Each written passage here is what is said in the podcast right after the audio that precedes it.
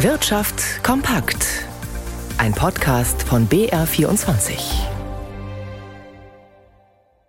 Im Studio Leonie Tim. Für die deutschen Autohersteller sind es gute Nachrichten. Im Januar sind in der EU wieder mehr Pkw zugelassen worden. Und zwar 12 Prozent mehr als im Vorjahreszeitraum. Und auch das wird die Autobauer freuen. In allen großen europäischen Staaten gibt es Zuwächse, vor allem in Deutschland. Branchenexperten sehen die Zukunft der Automobilindustrie allerdings nicht so optimistisch, wie Claudia Werle berichtet. Schon vor Ausbruch der Corona-Pandemie hat sich abgezeichnet, dass der Wandel weg vom Verbrennermotor hin zu alternativen Antriebsarten nicht mehr aufzuhalten ist. Die gesamte Autobranche befindet sich in tiefgreifenden Umstrukturierungsprozessen. Hersteller, auch Zulieferer müssen in neue Techniken investieren, obwohl klar ist, dass in diesen Bereichen so schnell keine Gewinne zu erzielen sind. Die guten Geschäftszahlen, die viele Autobauer zuletzt noch erwirtschaftet haben, sind mit Sondereffekten zu erklären, sagt Frank Schwope von der Fachhochschule des Mittelstands in Hannover. In den Jahren 2021, 2022 waren Autos auch Mangelware, sodass die Automobilkonzerne die Preise sehr hoch halten konnten.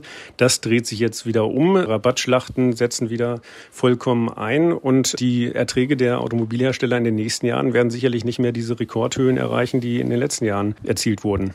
Lange Zeit wurde hier in Deutschland der Kauf von Elektroautos staatlich gefördert. Auch für Hybridfahrzeuge gab es Zuschüsse. Doch diese Subventionen werden sukzessive zurückgefahren. Die Kunden reagieren. Auch Großabnehmer wie etwa Autovermieter werden zurückhaltender. Das hängt mit der fehlenden Nachfrage im Vermietungsgeschäft zusammen, mit einer schlechteren Restwertentwicklung und mit hohen Reparaturkosten bei E-Autos. Die USA fördern ihre Unternehmen unter anderem mit dem sogenannten Inflation Reduction Act, ein milliardenschweres Investitionsprogramm. Auch China unterstützt die heimische Wirtschaft und drängt zunehmend auf die europäischen Märkte. Hier befürchten die Chefs der Konzerne, im Wettbewerb mit den beiden Großmächten zurückzufallen. Sie haben einen Plan erarbeitet, wie ihrer Meinung nach die Industrie in Europa gestärkt werden könnte. Konstantin Röse mit den Einzelheiten. Antwerpen ist eigentlich bekannt als belgische Hafenstadt. Heute soll von dort aus ein Signal an Europa ausgehen, wie das Handelsblatt berichtet. Mehr als 70 Unternehmen haben sich zusammengeschlossen und drängen auf einen EU-Industriepakt. In einem Zehn-Punkte-Plan fordern Industrieunternehmen Maßnahmen, um die Wettbewerbsfähigkeit Europas zu stärken. Dabei geht es konkret um weniger Regulierung auf EU-Ebene und dass sich die Staaten stärker an der Finanzierung von grünen Technologien Technologien beteiligen sollen. Unterzeichnet wird die sogenannte Antwerpener Deklaration vor allem von Unternehmen aus energieintensiven Branchen, etwa aus der Chemie, Stahl- und Baustoffbranche. Aus Deutschland sind mehrere DAX-Konzerne dabei, zum Beispiel Chemieriese BASF, Pharmakonzern Bayer oder der Kunststoffkonzern Covestro. An den deutschen Aktienmärkten neigt sich der Handel dem Ende entgegen. Der Tag ist ja bislang nicht so gut gelaufen.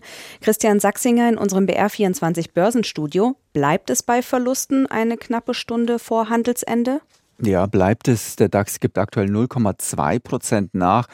Ist nicht viel, aber halt schon der zweite Tag mit Verlusten in Folge und man fragt sich an den Märkten jetzt vor allem, ob denn die Marke von 17.000 Punkten beim DAX hält. Derzeit sind es noch rund 50 Zähler mehr.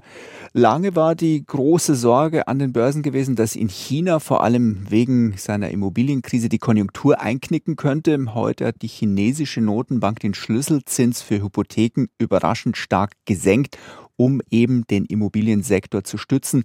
Das ist aber an den Börsen weitgehend verpufft. Viele Anleger machen sich inzwischen nämlich vor allem wieder über ein anderes Thema Sorgen, über die Leitzinsen beziehungsweise darüber, wann die Fed und die EZB ihre Sätze endlich senken werden.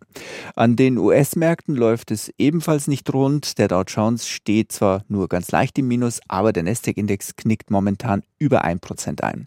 Und noch ein kurzer Blick auf den Euro, der steht knapp über einem Dollar 08.